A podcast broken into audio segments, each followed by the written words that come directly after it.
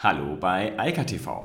Mein Name ist Gerrit Eiker und hier sind Kommentare zu Technologie, Medien und Politik frisch aus dem Netz. Und heute gibt es genau ein Thema, nämlich die Corona-Warn-App für Deutschland. Das ist eine App zur Kontaktverfolgung, um dafür zu sorgen, dass es keine neuen Infektionsketten gibt und diese ganz im Gegenteil durchbrochen können. Also statt einer analogen, telefonischen, durch die Gesundheitsämter durchgeführten Kontaktverfolgung, wie sie in früheren Jahrhunderten vorgenommen wurde, machen wir das jetzt digital mit dem Smartphone. Das ist die ganze Idee.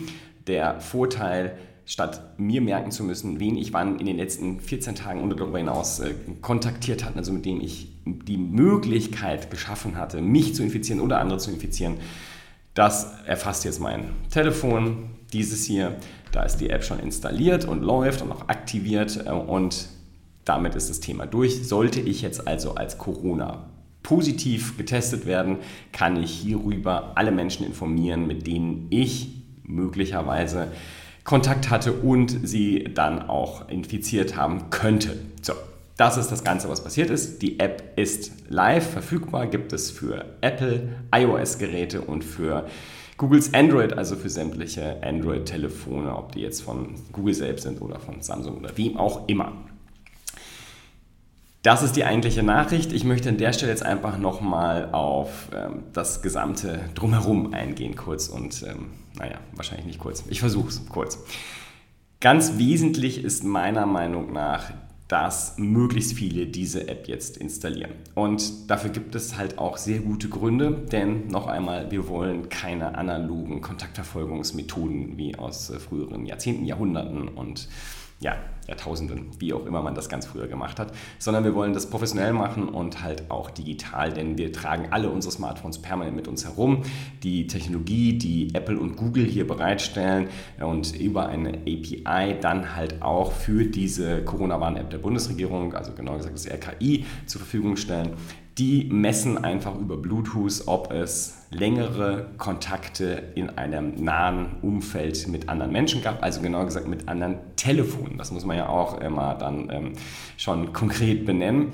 Und wenn das so ist, dann wird diese Information, dass zwischen Person A und Person B ein längerer Kontakt in diesem Bluetooth-Feldbereich gemessen wurde, auf den beiden Telefonen gespeichert. Nicht zentral, wie zum Beispiel in Frankreich oder in Australien und in anderen Ländern, sondern dezentral nach dem Standard, den Apple und Google hier vorgegeben haben. Genau gesagt ist das D3PT und es ist auch meines Erachtens die viel sinnvollere Technologie. Darüber habe ich oft genug gesprochen, da gibt es ganz viele Videos, ähm, die kann man sich anschauen, wenn man möchte. Nochmal wichtig dabei, die wichtige Information an der Stelle. Die Information ist nur eine Kontaktinformation. Also, welche beiden Telefone haben Kontakt gehabt über einen längeren Zeitraum? Nicht mehr und nicht weniger. Es werden keine Geoinformationen, also Geolokalisationsfunktionen, ab, ähm, Informationen abgespeichert, sondern nur dieser Kontakt. Man weiß also nicht, wo zum Beispiel dieser Kontakt erfolgt. Das ist etwas, was auch einige kritisieren, die gerne so eine zentrale Lösung hätten und auch noch die ganzen Geokoordinaten mit dazu. Ähm, das ist unter Privatsphären-Aspekt natürlich nicht tragfähig und deshalb haben Apple und Google auch direkt abgewunken und gesagt, nee, das stellen wir den Staaten auch so nicht zur Verfügung. Das ist das Problem, was Großbritannien und Frankreich zum Beispiel haben, weshalb man dort auf Apple-Geräten diese App permanent im Vordergrund halten muss, was total irrwitzig ist, also niemals nie passieren wird. Und insofern ist es eine Totgeburt. In Deutschland ist es das nicht, sondern ähm, Deutschland und das RKI halten sich an diese Logik und das ist auch völlig richtig. Denn das sichert ganz elementar Privatsphäre durch die dezentrale Datenhaltung habe ich halt keine Gefahr, dass meine Daten irgendwo gehackt und weggenommen werden können, sondern wenn dann nur auf meinem Telefon. Und auch da sind dann wiederum die Daten über den Kontakt zu den anderen Telefonen ähm, verschlüsselt, abgespeichert in einem Hash. Auch das bringt sozusagen jemanden, der jetzt mein Telefon hacken würde, letztlich nichts. Nichtsdestotrotz will ich auch ganz ehrlich sagen, es gibt immer noch ähm, natürlich Risiken. Es ist Software, es ist, sind Daten, die gespeichert sind.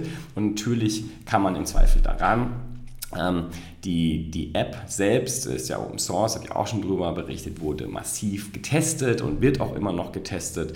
Ähm, da gibt es auch Kritik an der einen oder anderen Stelle, aber unter dem Strich sagen zum Beispiel der Bundesdatenschutzbeauftragte äh, Kelber, aber auch ähm, selbst der Chaos Computer Club, dass das sehr sauber funktioniert hat, wie die App entwickelt wurde, wie der Quellcode aussieht. Heise und andere, ich habe auch schon drüber gesprochen, sagen letztlich das Gleiche. Also es gibt eigentlich keinen guten Grund, sich gegen diese App zu stellen. Ganz im Gegenteil, es gibt halt sehr viele gute Gründe dafür zu sorgen, dass man sich selbst und andere schlicht dadurch schützt, ähm, dass hier eine zweite, davor schützt, dass hier eine zweite Welle lostritt und die halt dann auch wieder entsprechende Opfer äh, nach sich zieht. Und zwar ganz primär natürlich äh, Menschen, aber auch die Ökonomie und die Gesellschaft im Ganzen.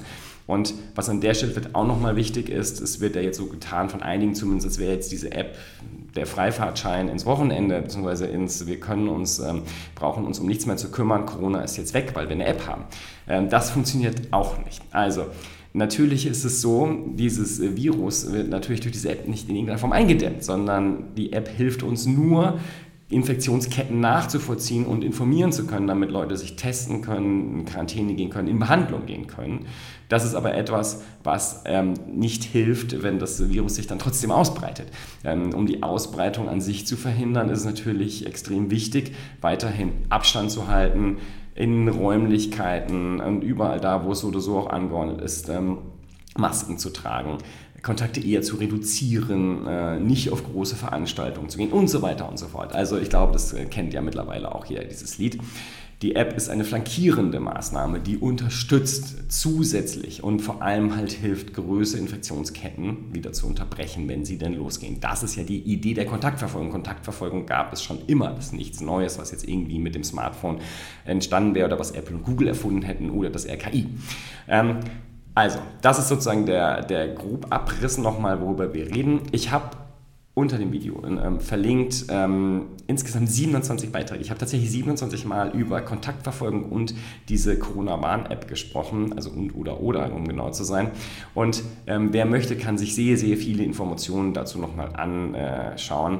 Ähm, ich will das hier gar nicht wiederholen. Was ich nochmal, worauf ich nochmal hinweisen möchte, weil das ist nochmal ganz interessant, es gibt halt allerlei Kritik an dieser App, keine Frage. Ähm, es gibt auch äh, Kritik, auch von mir, äh, dass SAP und die Telekom einfach doppelt so lange gebraucht haben, um die App zu entwickeln, wie zum Beispiel die Schweizer. Da muss man sich halt schon fragen, wieso ist das so? Und ja, das werden die sich dann irgendwann vielleicht auch ausdenken und das dann, ja, Mal gucken. Vielleicht das nächste Mal dann schneller. Ich hoffe, es gibt kein nächstes Mal. Der andere Punkt, der halt schon interessant ist, ist die Frage, ähm, was passiert eigentlich jetzt, wenn wir einen grenzüberschreitenden Verkehr haben? Ähm, denn es wäre natürlich schön gewesen, wenn alle Staaten in Europa auf diese Lösung von Apple und Google aufgesetzt hätten. Das haben sie aber dummerweise nicht.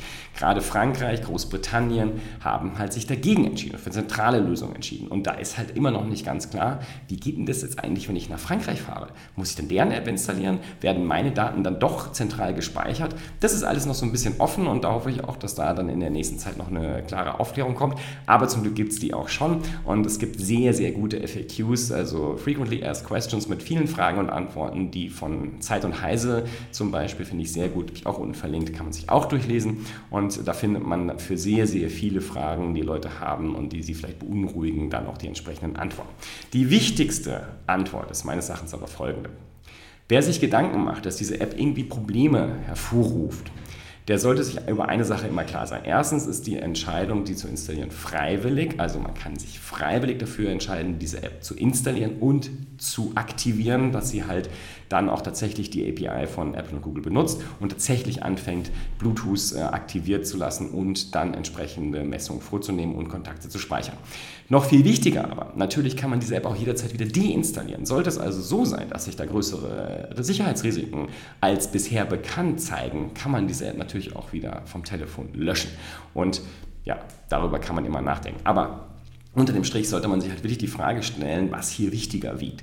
Wiegt es wichtiger, dafür zu sorgen, dass Menschen nicht äh, betroffen sind von einer zweiten Covid-Welle oder überhaupt auch nur von einer, einem individuellen, äh, einer individuellen Infektion? Oder ähm, wirkt es wichtiger, dass meine Privatsphäre, die sehr weitgehend geschützt ist, ähm, in einem kleinen Moment und für einen gewissen Zeitraum, bis wir zum Beispiel ähm, entsprechende ähm, äh, Schutzimpfungen gegen Covid-19 haben, dann halt ähm, etwas anders gehandhabt wird, sagen wir mal so. Denn, das darf man nicht vergessen, das Ganze ist halt für einen temporären Zeitraum. Ja, irgendwann äh, kann man dann auch wirklich Entwarnung geben. Das wird vermutlich erst Mitte, Ende nächsten Jahres sein, aber ähm, es ist auf jeden Fall ein Zeitraum, der begrenzt ist und man hat jederzeit die Möglichkeit, die App zu deinstallieren. Und die andere Frage ist noch, wenn man jetzt mal von Menschenleben absieht, was eine schwierige, eine schwierige Einstellung ist, wenn man das so denkt. Aber dann gibt es immer noch die Frage, wollen wir einen zweiten Lockdown? Also, ähm, wenn ich mir anschaue, dass die weltweit die Infektionszahlen ja wieder schneller wachsen, ja, dann muss man sich halt schon fragen, was passiert, wenn wir jetzt wieder stärkeren Verkehr haben, im Sinne von Flugverkehr insbesondere, ähm, und damit das Infektionsrisiko auch international wieder steigt und was das für Auswirkungen dann auf unser Land und auf unsere Stadt oder unsere Region hat, in der wir leben. Und das ist halt etwas, was meines Erachtens im Moment niemand wirklich sinnvoll abschätzen kann. Und ich glaube, dass genau dafür äh, die App hilfreich ist, dafür zu sorgen, dass wenn jemand eine Infektion äh, hier hinbringt, in den eigenen, in, wirklich jetzt individuellen Lebensraum, dass man das schnell nachvollziehen kann und dann auch entsprechend äh, gezielt eindämmen kann. Das, was vorher, also jetzt bei dem ersten Ausbruch, halt eben nicht möglich war, weil es völlig äh, chaotisch ablief und ähm, niemand wusste, wie Menschen sich bewegen und das auch gar nicht in irgendeiner Form registriert wurde. Genau das Problem lösen wir gerade und genau deshalb möchte ich jedem empfehlen und nahelegen, ähm, dass auch mitzutragen und ähm, sich aber auch bewusst zu sein, was es bedeutet und auch sich bewusst zu sein, dass man das halt auch wieder deaktivieren kann. Und das ist nämlich das Ziel am Ende des Tages, dass man diese App deaktivieren kann und auch Apple und Google diese API irgendwann komplett einstellen können. Denn letztlich brauchen wir die nur für diesen konkreten Fall. Ein anderes Thema noch, äh, das ist das Thema, äh, da ist tatsächlich offensichtlich noch eine große, die größte Schwierigkeit. Das ist die, sind die Callcenter, ähm, die jetzt explizit für diese App bereitstellen. Da ist also das Melden, äh, wenn man das nicht über die App macht oder auch wenn man das über die App macht, da bestehen die meisten Probleme auch für die Privatsphäre und auch für die Art und Weise, wie das läuft. Da ist, denke ich, auch noch ja, ein bisschen Testen notwendig. Das müssen ähm, die sowohl dort die Gesundheitsämter als auch diese Callcenter als auch dann die, ähm, ja, die Gesundheitsämter, die Rückmeldung über die App geben, noch lernen. Und ähm, das ist etwas, was wahrscheinlich ein Prozess ist, der ein, zwei, drei, vier Wochen dauern wird.